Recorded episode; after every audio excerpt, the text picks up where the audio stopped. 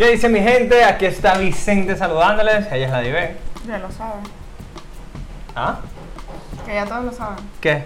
Que tú eres Vicente. Y así empieza el podcast que dice lo que quiere, como quiere. Naguará Podcast.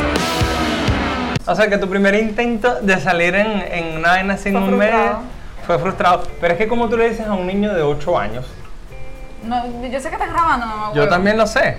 Y deja tu, tu co- Es, tengo que hablar con la gente. ¿Cuál es? Ahí no hay gente. Ahí hay gente. Ahí no hay gente. Es muy arrecho que tu primer intento con, con una cámara o con una Eh, no, que no era con cámara. medio.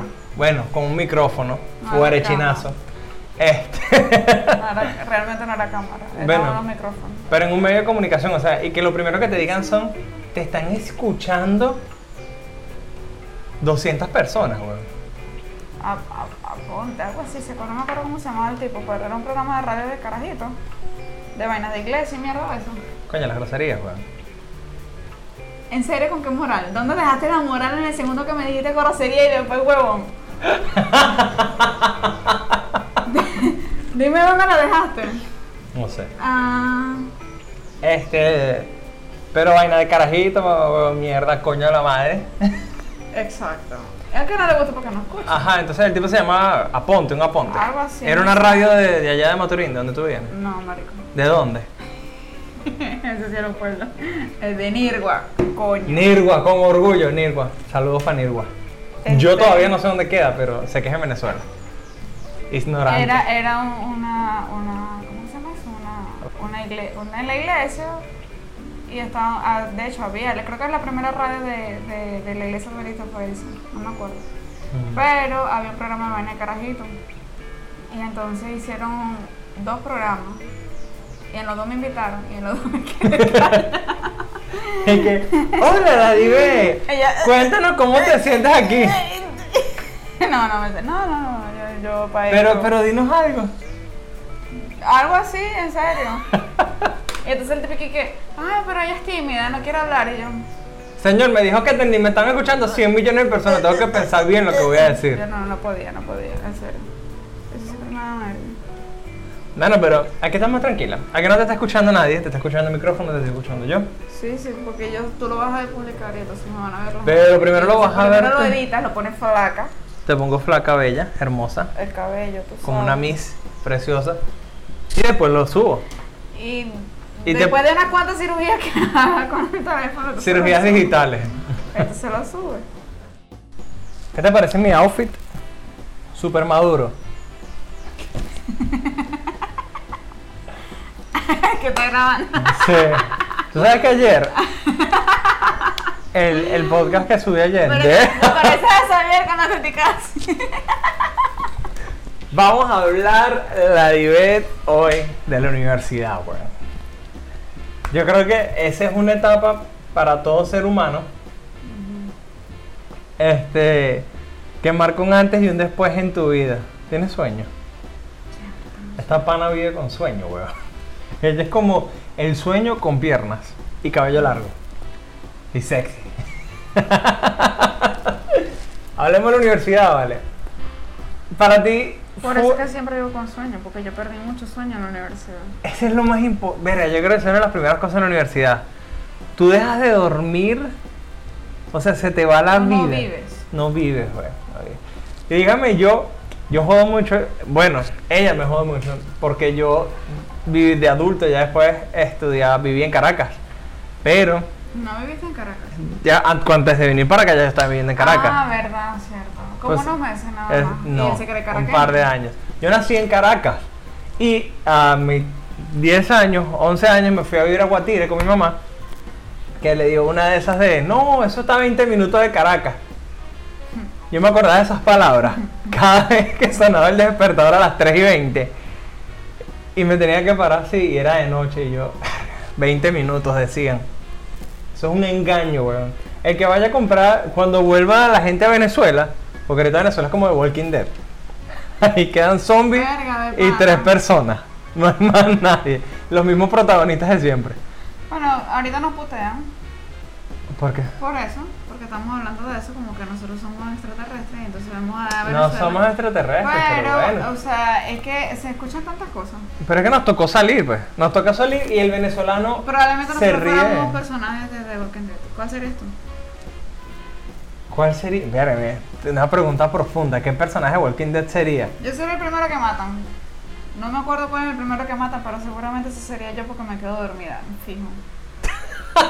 Por dormir. Claro, y porque sí, lenta para. Mira, lenta. Cero posibilidad de supervivencia en The Walking Dead. Lenta, lenta. Bueno, ah, eh, este, ¿tú sabes que en la universidad? ¿Qué salto de The Walking Dead a la universidad? Pero es que escucho, por eso es que me porque pues, a mí me matarían de primero porque eso me pasó en la universidad. Ajá. Cuando empezaron el tema de las protestas, este, mi mamá ve esto y se va a acordar y se va a rechar otra vez y me va a decir mi vaina. Pero tú sabes, cuando empezaron a ver las protestas, en una oportunidad yo me metí en, en una agrupación de, de de- de, Estudiantiles. Estudia- exacto, estudiantiles.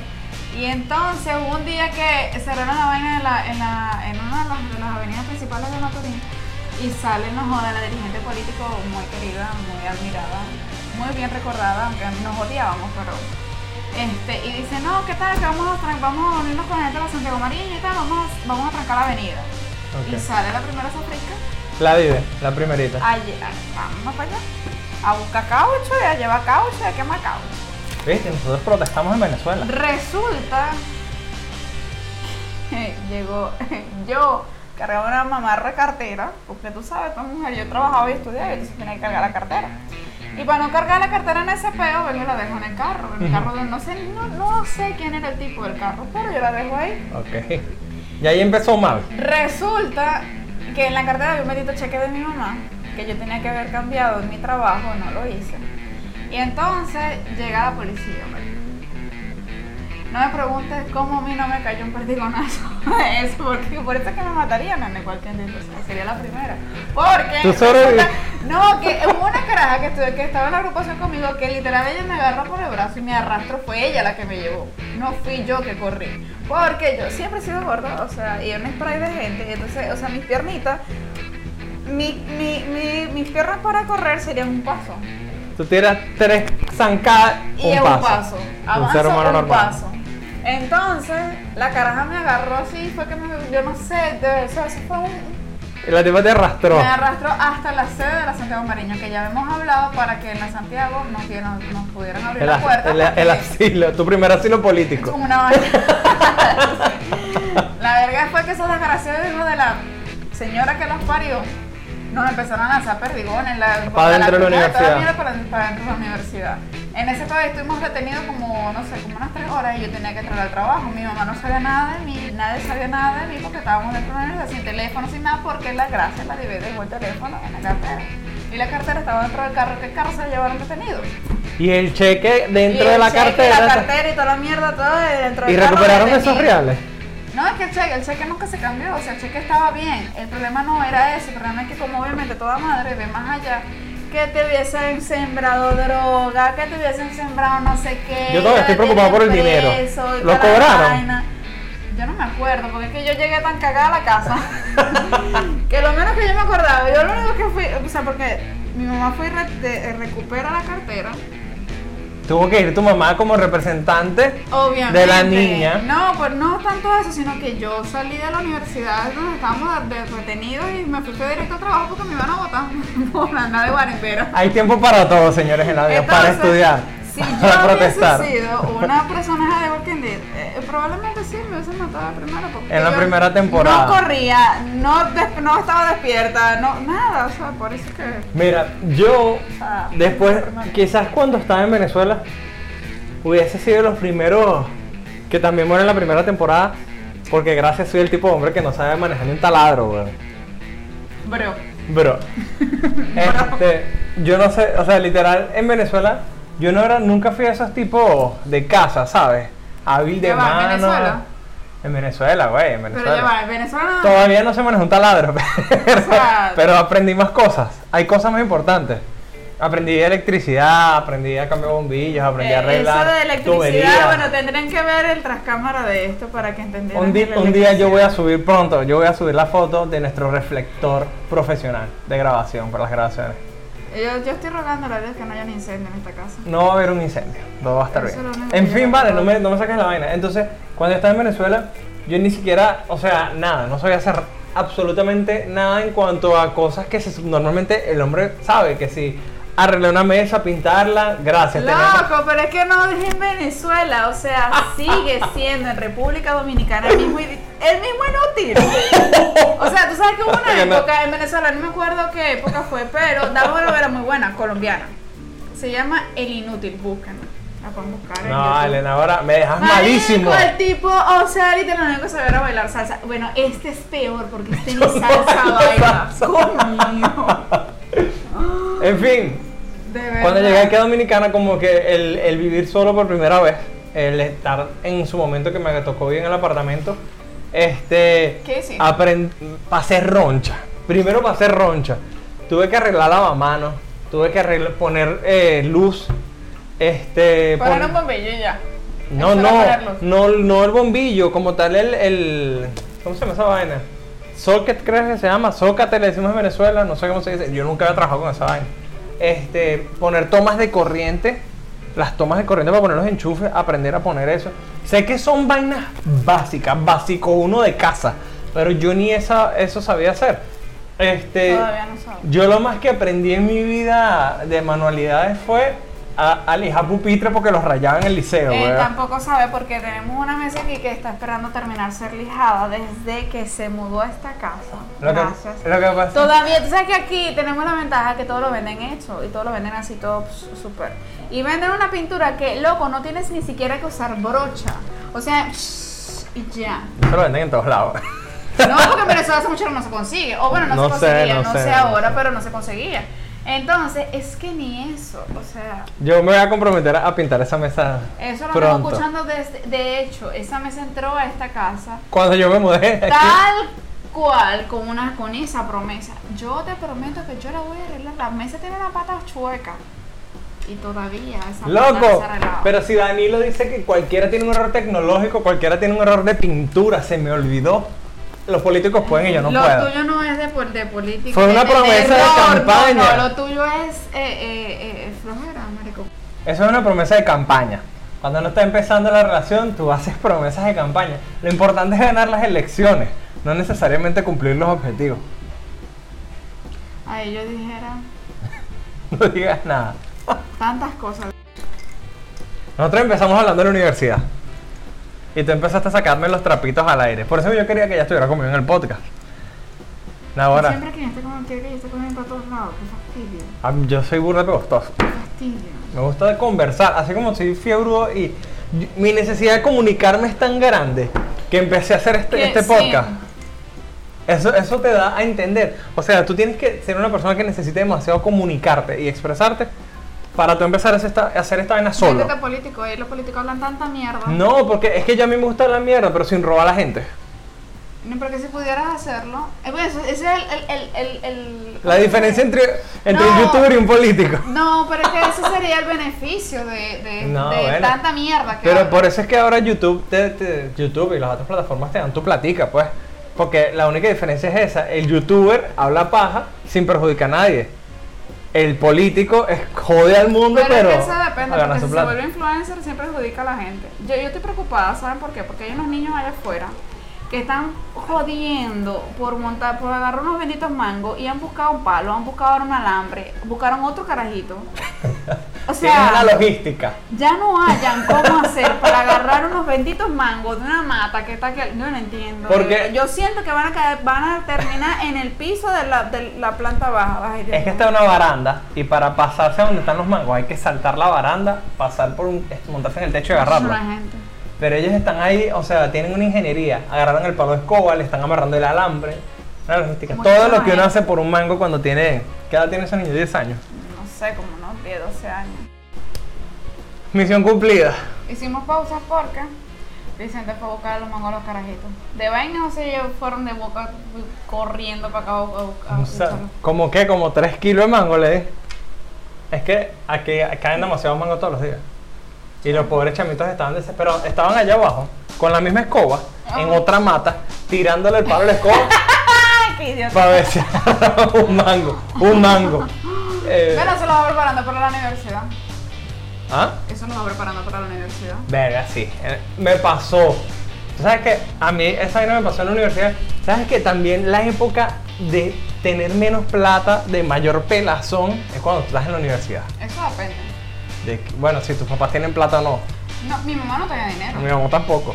Pero mi mamá me daba mi diario para yo para ir a la universidad. Y yo agarraba, me iba en el autobús de la UDO, el que es de Venezuela, es de Maturín o de, de- del oriente de Venezuela, ¿sabe? Que irse en el autobús de la Universidad de Oriente es atentar contra tu propia vida. Es peligroso. Es adrenalina. Una vez me iban, me, un- te lo juro que una vez me iban montando en autobús y el desgraciado venía por el carril rápido para no llevar a más gente. Y yo, y, o sea, hubo un grupo que se montó, es que yo siempre soy la última, marico. entonces, el desgraciado autobús, chamo, yo voy a cruzar también para irme con el lote de gente que salió corriendo. Resulta que yo no, no lo logré. ya no llegó. O sea, yo cuando llego. Te quedaste en el medio de la calle. Mamá huevo, sí, me iba a montar y el autobús desgraciado hijo de arrancó. De vaina no pierdo la vida, cuaderno libro, Arresta, te iba a arrastrar. Me iba a arrastrar.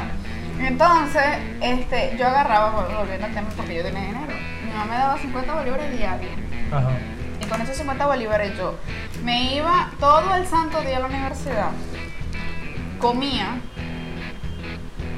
pagaba transporte y aparte sacaba copias y aparte guardaba. Pero mamá Entonces, tenía ¿qué las hacía? lucas. No. Bueno, es que no pagabas universidad. Pero es que mi- y- la universidad era pública. eh, el transporte, por lo menos el, pri- el primer autobús, me paraba de súper de madrugada para irme temprano en el autobús de la. Me iba en el autobús de la UDO, llegaba al- a la, a la, a la universidad y cuando salía de la UDO, a la, a donde yo trabajaba era un solo carro. Este, y siempre cargaba mi comida encima porque yo siempre, siempre he sido mala boca, entonces yo me llevaba mi comida. Entonces, ¿qué pasa? Siempre, ay mamá, si tú escucharas siempre le decía mamá que tenía que sacar comida. Tengo que sacar copia, mamá. Y son todas sumamente necesarias. Mierda, lo que yo siempre decía encima me da que si viejo libre mamá o algo así. Aparte de todo eso, pues yo obviamente guardaba la plata y al final de la semana yo siempre me iba a rumbear. Siempre, siempre tenía dinero. Eso es la otra cara de la moneda. Yo no. Yo, primero, pagaba universidad, mire, yo no, nunca fui ese alumno de, de que vas a quedar en una universidad pública. No, yo tampoco, yo pagué. ni tuve las influencias necesarias para entrar en una universidad pública. Entonces en Caracas yo estudiaba en la Santa María y la Santa María aparte de que es cara, es una universidad cara, eh, llegar tienes que gastar plata porque queda... Bueno, si quedas, si vives en el pueblo donde vivías, Es que eso es parte del peo. Entonces, mira la vaina. Como no tenía plata, en, en Guatire hay como tres formas de, de agarrar para, para, la, para Caracas. El metrobús, ah, bueno, no tenía lanchita. los autobuses, no, no se pasa Ah, río. bote- botecito, Eso es lo que viven en el pueblo de al lado, en Araira, Ah, que tienen ok, que pasar río. Ah. Saludos a la gente de Araira. Este, que son como tres personas, es un pueblo chiquitico. Sí, no, me imagino que en la familia, mamá, papá e hijo. Pero allá hay YouTube, pues, entonces alguien lo puede ver. O escucharnos por Spotify. Estamos en Spotify también ya. No sé, la verdad, Bueno. tengo mis dudas. En fin, que me, me voy de la vaina. Este, entonces te puedes ir en metrobús, te puedes ir en, en autobús normal, en, en el Encaba. Ah. Este, El de la salsita cabilla. en la salsita. O en una van ejecutiva. Entonces son como las tres clases sociales. El pobre, el más pobre y el de pelabola. Exactamente, el que tenía plata se iba en van con aire acondicionado, como llegabas en- al metro de la California o llegas al metro de la California, no sé si eso existe todavía.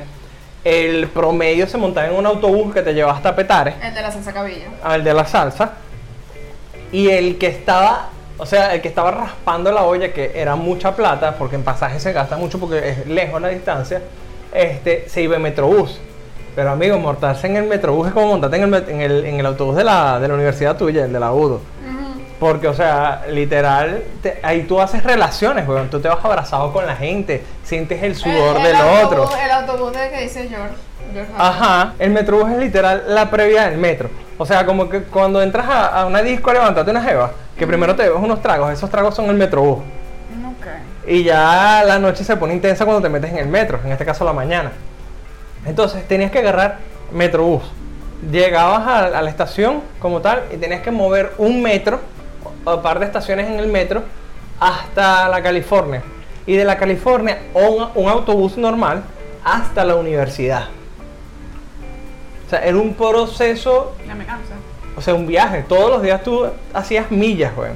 Entonces, aparte en la universidad, es, un- es esta universidad capitalista, consumista, de esas que Chávez odiaba, espectacular. De la que él nunca lo logró. Exacto, la que él nunca fue. Este, porque de pana la universidad es espectacular, es un primer mundo, pero, pero carísimo. Entonces, si eres un clase media pujante, estás pelando, es difícil entrar a la universidad y que lo primero que te encuentras es una Y feria de ahí fue comida. de que te dejó los cifrinitos. Sí, el contacto, Ah. ahí empezó.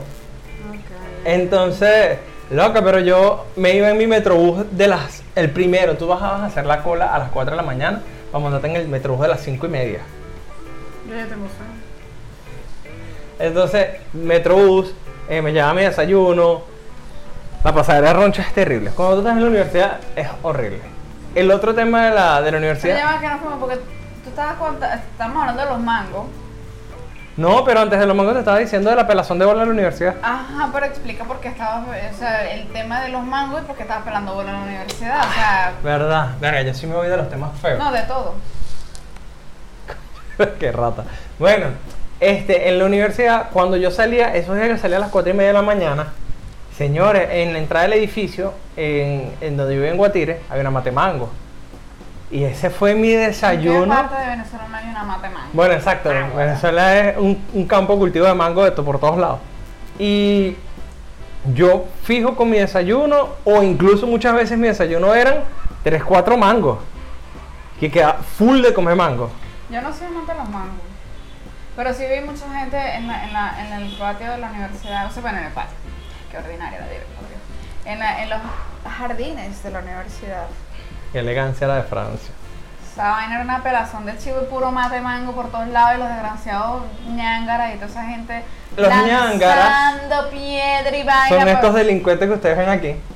Este, bueno, no delincuentes, son grupos, No, asociaciones estudiantiles. favor, que que eh, eh, luchan por el bienestar de la comunidad de la universitaria. universidad.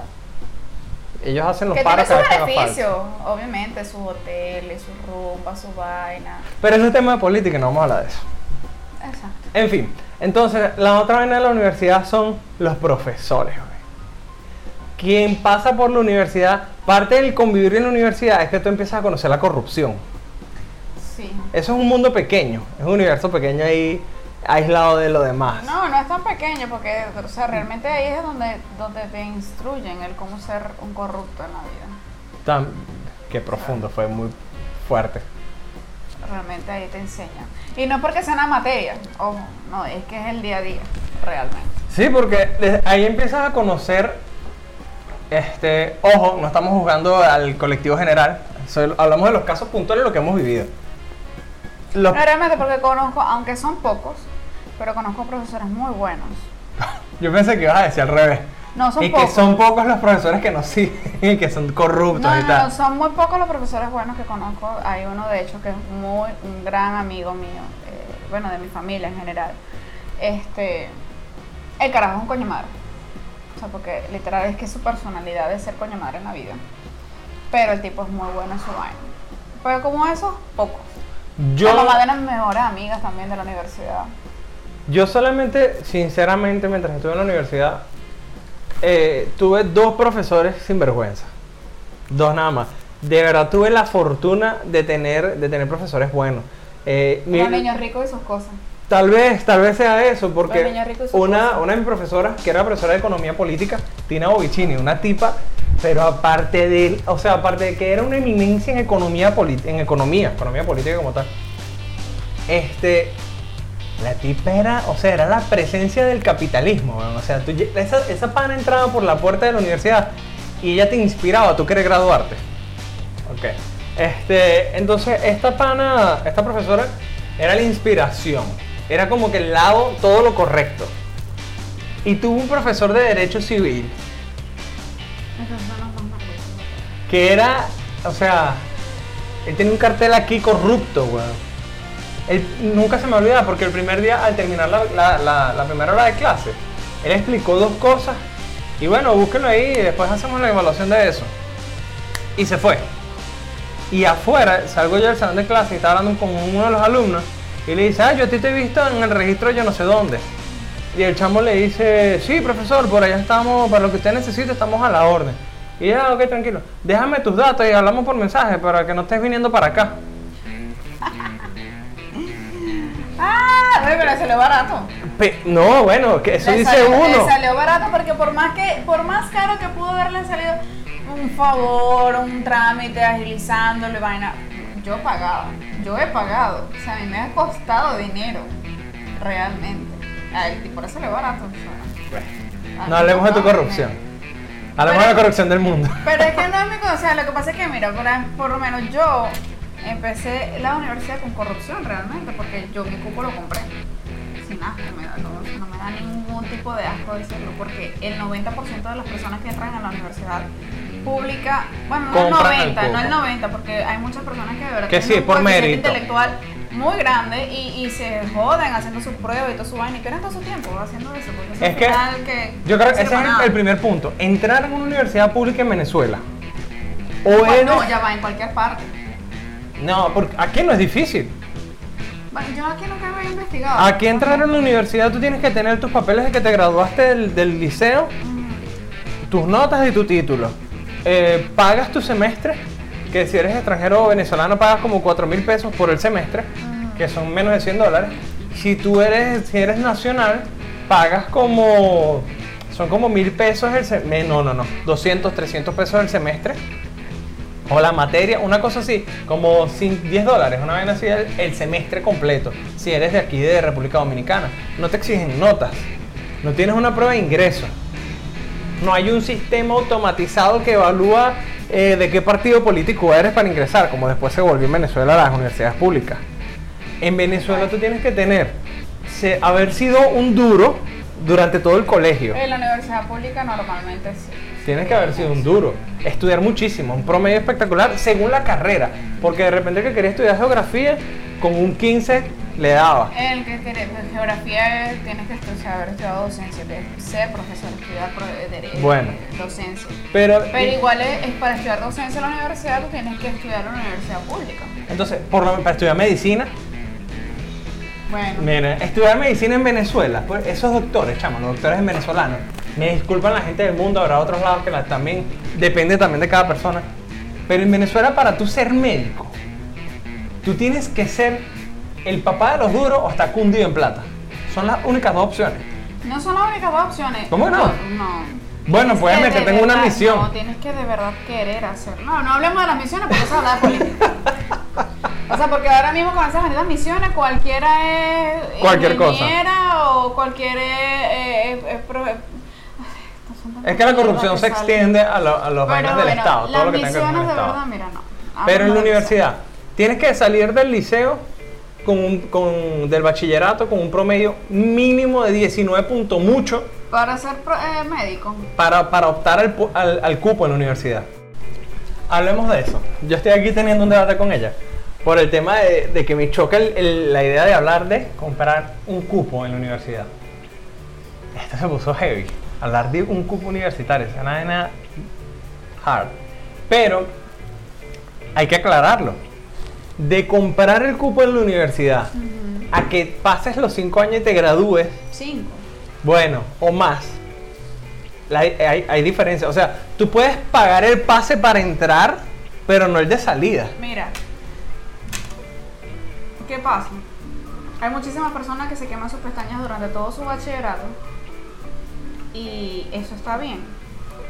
Y pasan, o sea, sacan sus mejores materias y toda su y no sé qué, y llegan a la universidad pública, empiezan el primer semestre y no lo continúan. Eso es cierto. O sea, no Yo lo vi muchísimo, muchísimo. Igual que pueden empezar el primer semestre, llegan a un quinto, logran graduarse y son profesionales súper mediocres. O sea, el cómo ingresas tú a una universidad no te dice a ti cómo vas a ser el profesional. Exacto. Ni si te vas a graduar o no. O sea, eso no es un indicativo, es simplemente un paso para tú definir el cómo va a comenzar y el cómo va a continuar tu vida. Realmente, o sea, él me está diciendo en otras cámaras que eh, muchísima gente me va a odiar porque yo estoy diciendo que pueden comprar en cupo, porque pueden esto, porque pueden aquello. Es verdad, muchísima gente me puede odiar, me a mí la gente me odia por, por nada más respirar realmente, o sea.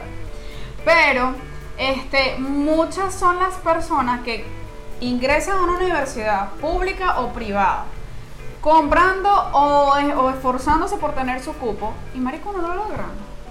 O sea, no continúan. O, o terminan una carrera y son profesionales mediocres, son personas mediocres en la vida. Yo conozco muchísimo, conmigo estudiaron muchísima gente que de verdad le echaron bola y se ganaron su cupo en la universidad y los admiro, los respeto muchísimo. Pero te puedo asegurar que de los que conocí en ese proceso, muchos o no se graduaron, se graduaron muchísimo tiempo después que yo, compraron realmente todas sus materias. En fin, o sea, tantas cosas que pueden pasar y ojo, eso- pasa en universidades públicas y en universidades En las privadas. también, a mí me consta. En, en la Sí. universidad, de hecho, te, te cuento por qué yo compré mi cupo en la universidad pública. Para que la gente entienda, porque no es que yo no sea una profesional en, en mi área realmente. Pero yo compro una un cupo en la, en la universidad pública porque en el tiempo que yo empecé a definir qué quería estudiar, que fueron meses súper traumáticos para mi mamá y para mí, porque teníamos una discusión fuertísima. Yo quería estudiar ciencias fiscales en la universidad que tiene, de hecho, no, ahora mismo no recuerdo, creo que es una universidad de la, del CENIAT como tal. Yo amaba, o sea, yo nací en el CENIAT, me crié en el CENIAT, viví por el CENIAT, todo era el CENIAT. Entonces yo quería ser una funcionaria del CENIAT. Y yo le decía a mi mamá, yo, mamá, yo quiero estudiar porque yo quiero salir de ahí y ser fiscal del CENIAT. O sea, miren el grado de locura que yo quería. Entonces, a raíz de todo eso, para cortar el cuento, yo le digo a mi mamá, pues yo no voy a estudiar en la universidad privada porque estoy mamada de las cosas privadas. Yo todo, desde mi preescolar hasta mi quinto año de bachillerato fueron en colegios privados. Y la... Tú querías vivir el mundo real. No, es que ¿qué pasa? Que en la sociedad, el, el que, el niñito que estudia en lo privado es muy puteado. Entonces yo quería, o sea, yo quiero saber realmente, ajá, qué, qué es lo que pasa en la, en, la, en, la, en, la, vida realmente, en lo público. Porque las categorías sociales de una universidad pública y de una universidad privada, de un colegio público y un colegio privado, son inmensas. Sí. O sea, Ves te las lo pongo diferencias. así, te lo pongo así. Yo estudié en el Colegio Adventista de Maturín. Todo el mundo dice Colegio Adventista, esa gente es de gente de dinero. Mentira, yo estaba mamando y loca. Y los que estudiaban en el, en el, en el- ay, se me olvidó el nombre del colegio. Bueno, en, un colegio público en Maturín. Eso, mira, eso es un barrio, son malandros, son putas, son estos, son aquellos. O sea, las clasificaciones sociales son muy grandes. Entonces yo quería dejar de ser la niñita, la, la, la, la, la que clasificaban como que la niñita rica, la que, ay, la cifrinita está que estudia en una vaina privada, a estudiar en algo público. Aparte que me pasó algo que me marcó mucho, que en los, en los periódicos de locales decían, eh, se solicita tal y tal cosa profesional, absténganse de egresados de la Santiago Mariño. Yo me quedé así yo, De aquella famosa historia de los años no- No. 90, los 80. verga, no te pases, para yo no estoy tan vieja. Coño. Pero es una famosa historia donde hubo. De los 2000, mi hermano. Yo me gradué en, la, en, la en el colegio en el 2005. Pero así esa, que déjese cuenta. esa tradición de, de la gente corriéndole a las universidades privadas viene de un cuento. de- compraron unos títulos unos funcionarios del gobierno este, en su momento o para una gente del gobierno, la corrupción. Y se supo, salió a la luz. Entonces durante un tiempo en Venezuela se, tú podías ver en el periódico que decía, no, absténgase Universidad Santa María, en Caracas pasaba, absténgase la- egresados de la Universidad Mariño. Santa María, en la Santiago Mariño, en Maturín por ejemplo. Entonces de ahí también viene, es, es más, del- de la época de nosotros para acá, la generación de nosotros para acá. Yo me gradué del colegio en el 2007, tú- 2006, 2008. 2005. ¿Qué te pasa? ¿Verdad que ella no es tan vieja? Es más joven que yo. No, que yo soy más inteligente que tú. Ya. Este. Mira. En fin, el punto es que de esa generación para acá, ya nosotros obviamente crecemos es con, esas, con esos cuentos de esas cosas. Tú lo llegaste a ver, me Yo dijiste. lo, yo lo vi, yo lo viví.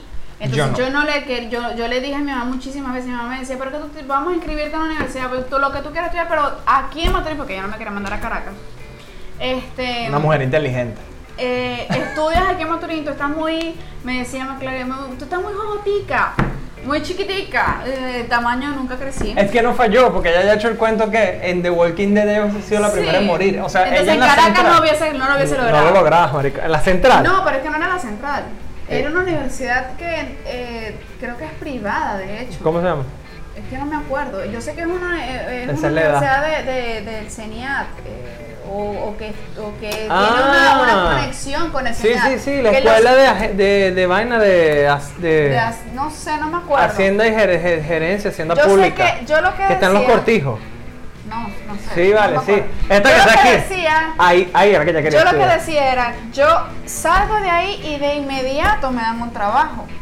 Porque en ese Sí. entonces yo tenía mi mentalidad de mi 15 y 30 y aparte algo, había algo que yo admiraba y que me encantaba, siempre me había encantado. Mi mamá, por ser funcionaria eh, de esa institución pública, muchísimas veces ella llegaba eh, a notificar, porque no era fiscal- fiscalizar, mi mamá nunca fue fiscal. Este, llegaba a notificar en un negocio, mira, tienes una multa, tienes esto, tienes aquello, y nada más con decir o con mostrar eh, los chalecos estos que ponían Del y, y el carnet, y la gente ah, temblando como unos pendejos, ¡ay, el señor, el señor! Es como decir en República Dominicana, eh, La DGI. llega la DGI y todo el mundo temblándole las piernas. Y yo quería transmitir eso porque. Tú tú disfrutabas ese- miedo. Exacto. O sea, de, ¿sabes qué pasaba? Mira, hubo una vez que en la, en la sede de. El Senado lo pusieron en la sede del Banco Industrial en, en Maturín. Ok. Y ese Banco Industrial, cuando pusieron a pagar esa vaina las pensiones y los viejitos, tú sabes, eso se ponía así. Sí, sí, normal. Yo no podía bajar ni siquiera a la esquina a comprarme un bendito pastelito porque la gente no me dejaba pasar. Y tú, sabes, ese spray de gente no se ve. ¿Sabes qué hacía yo? Agarraba y me ponía la chaquetota. Del Me quedaba súper grande, parecía un vestido, una vaina, na- pero decía CENIAT atrás, grandísimo. O sea, tu experiencia de ponerte los Yo- tacones de tu mamá fue con la chaqueta del CENIAT. no, yo me la ponía con mi mamá. O sea, era entaconada y con la chaqueta. Los anillos, Y toda vaina así, pero eh, de niña. O sea, de Ya. niña me ponía los tacones de mi mamá. Y de adulta el chaleco. El chaleco porque los zapatos, imagínate, mi mamá calza 39 y yo 36, yo soy un spray, entonces no. El punto es que yo me ponía eso y yo pasaba, y yo le decía a mi mamá, yo quiero eso, yo quiero estar ahí porque yo toda mi vida viví, o sea, viví en el CENIAT. Entonces el punto fue que ella no me dejó, quería una privada y yo no quería una privada. Le dije, bueno, tú me consigues el cupo en Agudo, porque yo tampoco es que voy a estar jodiendo mi vida con esa vaina. Tú me consigues el cupo en Agudo y yo me quedo en Maturín y en la, en la Universidad de Oriente. Y de hecho empecé por gerencia de recursos humanos. Y después pediste el cambio de carrera. cambio para, para la para Porque es más fácil ingresar hecho, en, en el recurso humano. de hecho, me tocó porque, o sea, e- es, que como te digo, no es lo, el cómo tú llegas a un sitio. El punto es cómo transcurre el tiempo y lo que logras cuando llegas a ese sitio. O sea, son muchísimas las personas que quizás tienen el deseo de entrar en una universidad pública y dicen, Mario, pero es que yo no tengo el promedio, pero es que si yo pudiera hacerlo, que si yo pudiera esto, que si... Y le quitan la oportunidad, porque en Venezuela lamentablemente te quitan las oportunidades para ese tipo de cosas. Tú tienes que tener el contacto, tienes que tener la palanca, tú tienes que tener el dinero para tu pagar, para ingresar. Y son dos cosas totalmente diferentes. Que tú ingreses pagando un cupo, a tú pases tu carrera pagando un cupo. Bueno, esas son las cosas que esperamos O sea- que cambien con, cuando, cuando pase esta situación allá, ¿no? Que pueda ser algo más... Dios quiera de verdad que el, el haber emigrado de tantos venezolanos nos haya, de, de- de tantas personas que nos ha tocado salir de, a otros mundos, conocer más que las cuatro calles de Venezuela, este, nos sirva para que esas, eh, esa- esos conocimientos, esas experiencias, por ejemplo, esa, esa modalidad de ingresar a la universidad pública aquí en República Dominicana sería genial. Porque es inclusiva. Porque coño, o sea, es que todo el mundo vengan a estudiar para acá, o sea, no importa si tú no tienes la ¿Qué pasaba? ¿Sabes que eh, eh, cuando el, el innombrable este de Chávez eh, estaba vivo, él decía Pero que... ¿por qué lo nombra? Bueno, porque, porque hay que nombrarlo, para que la gente sepa que era Chávez, era un El desgraciado. innombrable, mira, Chávez. Eh, este, el desgraciado se decía, no, que aquí las universidades que son públicas, que no sé qué, que no sé cuánto, era mentira, como dicen los dominicanos, mentira del diablo. El que tenía, el que podía entrar a una universidad pública era porque se mataba, o sea, literal se mataba estudiando en un, en un colegio, eh, eh, en el bachillerato. Porque tenía los contactos. Porque, ojo, tampoco Sí, hay que comprar un cupo. eso. O sea, no es que cuando tú vas a llegar a- al decano, mira, señor decano, entonces aquí tengo Aquí está dinero. la plata y mi promedio es de 10. No. No, eso no 10 es sobre así. 20, no. Eso tú tienes que tener un contacto dentro de, que, te, que aparte que el contacto le tienes que pagar a esa persona. Y aparte tienes que tener un buen promedio. Entonces, y apa- Igualito. es una vaina del otro o sea, es, difícil, un- sí. es demasiado difícil. Entonces, ¿qué sucede? El que no tiene el contacto, el que no tiene el dinero para pagar ese cupo, muchísimo menos tiene el dinero para pagar una universidad privada eh, eh, en, en Venezuela, porque son súper costosas. Sí, es verdad. Entonces, el que realmente se gradúe, el, el punto no es el cómo ingreses, el punto es el cómo transcurra tu tiempo en la universidad. O sea, el, el punto es que si tú estás en una privada, no te dejes joder por los profesores que te agarran y te escriben en la pizarra, mi número de cuenta es tal, deposíteme porque el que no me deposite no pasa. Sí, es verdad. Igual pasa en la pública. En la pública yo me acuerdo de una profesora que costó tres, costó dos, algo así. Que no entendí nunca para qué carajo me dieron esa materia, pero bueno. La tipa agarraba y decía, pasaste con 4.5. Y se te ¿Sobre quedaba- 10? No, sobre 5. El mínimo era 5. Ok. Entonces, eh, eh, tienes 4.5 en la materia al final del semestre. Pero se te quedaba viéndola muy desgraciada. Era, mira, un spray de gente. De tu Se te quedaba, no, más chiquito que yo, gracias. Ok. Entonces la tipa decía, se quedaba así como que, mira, es 4.5, como que tú quieres que de verdad pase la materia. Y a mí me tocó vivir eso. Y la tipa se me quedó así, yo, mira, profesora, sabes que 4.5 es 5. Nos vemos en el camino. Y me di media vuelta y me fui. Ella esperaba que yo le pagara. Vuelve, vuelve otra vez el niño a regañarme porque estoy diciendo esto. Pero es que es verdad, ya esos profesores son jubilados. Sí, pero igual Pero chimbo. son profesores que yo te aseguro que no soy la única, que probablemente, bueno, yo no, gracias a Dios no me tocó vivir esa parte, pero seguramente muchas compañeras se les acercaban porque los tipos eran morbosos. O sea, hay dos maneras de, de- de quitarte cosas en la universidad. Te quitan dinero o, te- o- quieren propasarse contigo. Está en ti el cómo vas a pasar tu materia. Está en ti el cómo vas a llegar a ponerte esa, esa toga, ese birrete y esa vaina y decir, mira, yo soy egresada de tal lado. Le eché bola, me lo logré. O sea, y lo logré porque me quemé las pestañas, no porque pagué, o no porque ingresé pagando, no porque le eché bolas realmente. Son cosas totalmente, o sea, la diferencia del cielo a la tierra. Es verdad. O sea, hay muchas personas que, así como tú, por ejemplo, que tú me estás eh, diciendo, marica, no puedes decir eso, marica, no puedes decir aquello, marica, no puedes... O sea, dilo, porque son realidades, son verdades. Ahora. El cómo lo logras o el cómo empiezas no dice el quién eres al final del camino. Bueno, eso es cierto. O Yo por lo menos. Es que de hecho el proceso de la universidad es precisamente eso. Entras siendo alguien o o, o No, un- entras siendo o- nadie. un prospecto de algo. La Entras eres, como, eres como la materia prima y tienes la, capaci- la capacidad de salir de ahí. Siendo algo muy bueno o algo o muy malo. ¿Ves lo que te digo? La universidad es el, el- Es el ensayo de la vida. La, no, la introducción a si vas a ser un corrupto como un político o si vas a ser una persona realmente eh, honorable. Exacto. Porque el cómo, el cómo tú pasas ese trayecto, el verga, me levanté a las 4, yo me levantaba a las 4 de la mañana a estudiar. Y yo, a las O sea, 2, porque a las 4 ya tenía que salir. Eh, eh, eh, me tocaban exámenes, o sea, yo, yo me disfruté mucho mi, mi- mi vida en la universidad, pero también me la, me, la, me la sudé muchísimo. Yo estudiaba muchísimo. Yo cuando, de hecho, y yo trabajaba, eh, en los primeros seis semestres de la universidad yo, para- yo me la pasaba trabajando. Entonces, no tenía casi tiempo para estudiar porque en la mediodía me la pasaba trabajando y yo llegaba en la noche cansada del trabajo, cansada, yo me paraba a las, seis- a las 5 o 6 de la mañana para llegar, para llegar a la universidad a tiempo, de haber pasado a las 1500 con los mil profesores que, que eh, entiendo, hay mil maneras de, enseñar y, y- y la de ellos son, bueno, únicas.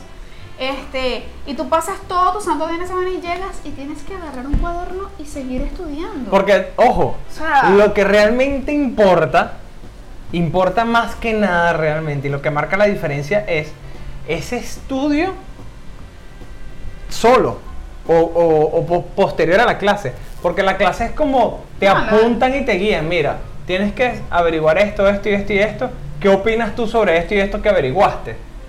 Eh, muy pocas materias que son realmente prácticas que realmente te enseñan No, bueno, una en- metodología. En contabilidad sí es diferente, porque en contabilidad tienes que, eh, obligatoriamente la mayoría, el 90% de las clases son así, o sea, son de que te tienen que decir, te tienen que enseñar, te tienen que poner. En derecho es Este- otra beta. En derecho tú, tú vas en la, en la clase a desarrollar lo que ya tú sabes. Porque, o sea, tú aprendes más solo que con leyendo, que nadie te obviamente. enseña. O sea, él, él te va a aclarar puntos de los cuales tú tienes dudas. Él te va a orientar y te va a pautar. Tienes que averiguar esto y esto y esto y esto.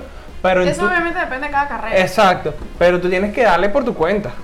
Pero el punto realmente es el, el interés que tú tienes para tú ponerle a eso. La única diferencia la marcas tú mismo. Porque, oye, eh, o sea, hay, mira, oportunidades para tú pasar una materia, para tú pasar, para tú graduarte de la manera más fácil del mundo. O sea, incluso tú, hay, hay, hay profesionales o hay personas que como en esa época de los no sé cuántos años atrás, que compraban títulos. Cuando tú estabas más chama. Desgraciado.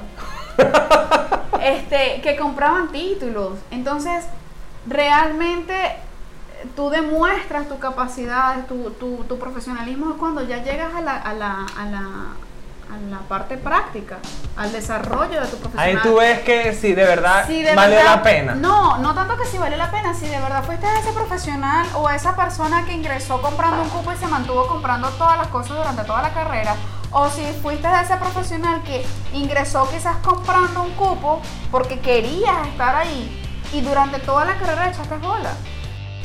Es decir, que yo me paro hoy y yo te puedo explicar eh, cómo se hace un libro diario, cómo se hace un libro mayor. No, a veces se me olvida, ¿no? Pero falta de práctica. Exacto. Pero el punto es Aquí que no se ejerce, señores. Aquí no se no, ejerce. aquí no se ejerce. Aquí el que hace YouTube hace plata. Esa, esa es otra cosa que yo se lo aprendí y se lo agradecí mucho a mi mamá y a mi mamá y a sus compañeras de trabajo que me enseñaron todo el tiempo y me dijeron todo el tiempo más que una carrera aprende una profesión. Tú tienes que tener tu título porque en eh, la educación aquí también, la, la educación latina realmente es Ujú. ten un título para que seas alguien. Mi mamá me decía, ten un título para que seas alguien y ten un oficio para que puedas ejercer ese alguien. Exacto. Porque realmente yo aquí soy secretaria simplemente. Eh, con mucho orgullo eh, digo que soy contador público egresado de la Universidad de Oriente, aunque haya eh, eh, ingresado por los medios eh, poco ortodoxos, por los caminos verdes. por los caminos de toda la verdes, vida. pero me jodí, me jodí estudiando toda mi Bueno, carrera. pero ya va. O sea, Porque ella es más que una simple secretaria. Pausa. ¿Por qué? Porque aparte eres la gerente de tu propio negocio. Bueno, eso es otra cosa. Ajá, es que Eso- esto es un eso otra preámbulo. cosa, porque realmente yo siempre me he caracterizado por ser una persona muy, muy que me gusta emprender. Eso fue algo que me, que me dejó mucho y yo siempre la, la arreglo. A mí me da mucha risa porque ella es una persona muy particular, pero muy especial. Este, una compañera de trabajo de mi mamá que me decía siempre, eh, ella lo indicaba hacia que yo no buscara un marido de 15 y 30. Ya. Pero para mí. Tú lo asimilaste mejor que eso. Yo a mí no me gusta que un marido, ¿para qué coño un marido? Señoras, no se, no se fraquen que un marido la tiene que mantener. O sea, no. Yo era, yo no quiero ser una persona de 15 y 30. Entonces, siempre me gusta tener mi negocio. Bueno, y esta señorita que ustedes ven acá, con eh, mi persona, eh, eh, emprendimos un negocio acá en República Dominicana. Como yo les conté en videos anteriores de marketing digital, este, administración, de tecnología. Eh, ella es la encargada de todo lo que es el de- la parte de administración. Y va a estar conmigo también acompañándome en otro podcast No paralelo. Todo no va a ser este. Esto es para nosotros el desahogo es esto. Sí, realmente. Este es más el desahogo, el hablar con la gente, algo más, más natural. Pero vamos a trabajar un podcast que se llama, se va a llamar eh, No Boom Emprendedor, que va a explicar precisamente, vamos a echar esos cuentos del- de lo que es emprender, de poner tu negocio, del dejar de ser un, un empleado Un 15 y 30. un 15 y señor. 30, no, sean 15 y 30, 30. este, para ser un emprendedor. Entonces, como ven ahí, vamos a, a estar en ese podcast. Va a salir, creo que ya esta semana, ¿verdad? Podríamos tener entre esta semana y la que viene estamos trabajando en eso. Va a ser algo más profesional, menos conversación, más, más trabajo, más contenido de, de valor para las personas y esperamos que también nos vean por ahí. La Vive. Se le agradece a todos los que me odian porque yo dije que en la universidad se, se compran los cupos. O sea, esa gente que se la quiere tapar el sol con un dedo, que. Ay, Compran cupos. ¡Compra un cupo! ¡Es una mal profesional! Ustedes saben lo que pueden hacer. Exacto. Gracias por acompañarnos en el podcast de hoy. Gracias, Ladivet. No, gracias a mi hermano. Vaya y lave, que tengo muchas cosas que hacer hoy. Y así se daña el primer capítulo. Nos vemos en el próximo episodio.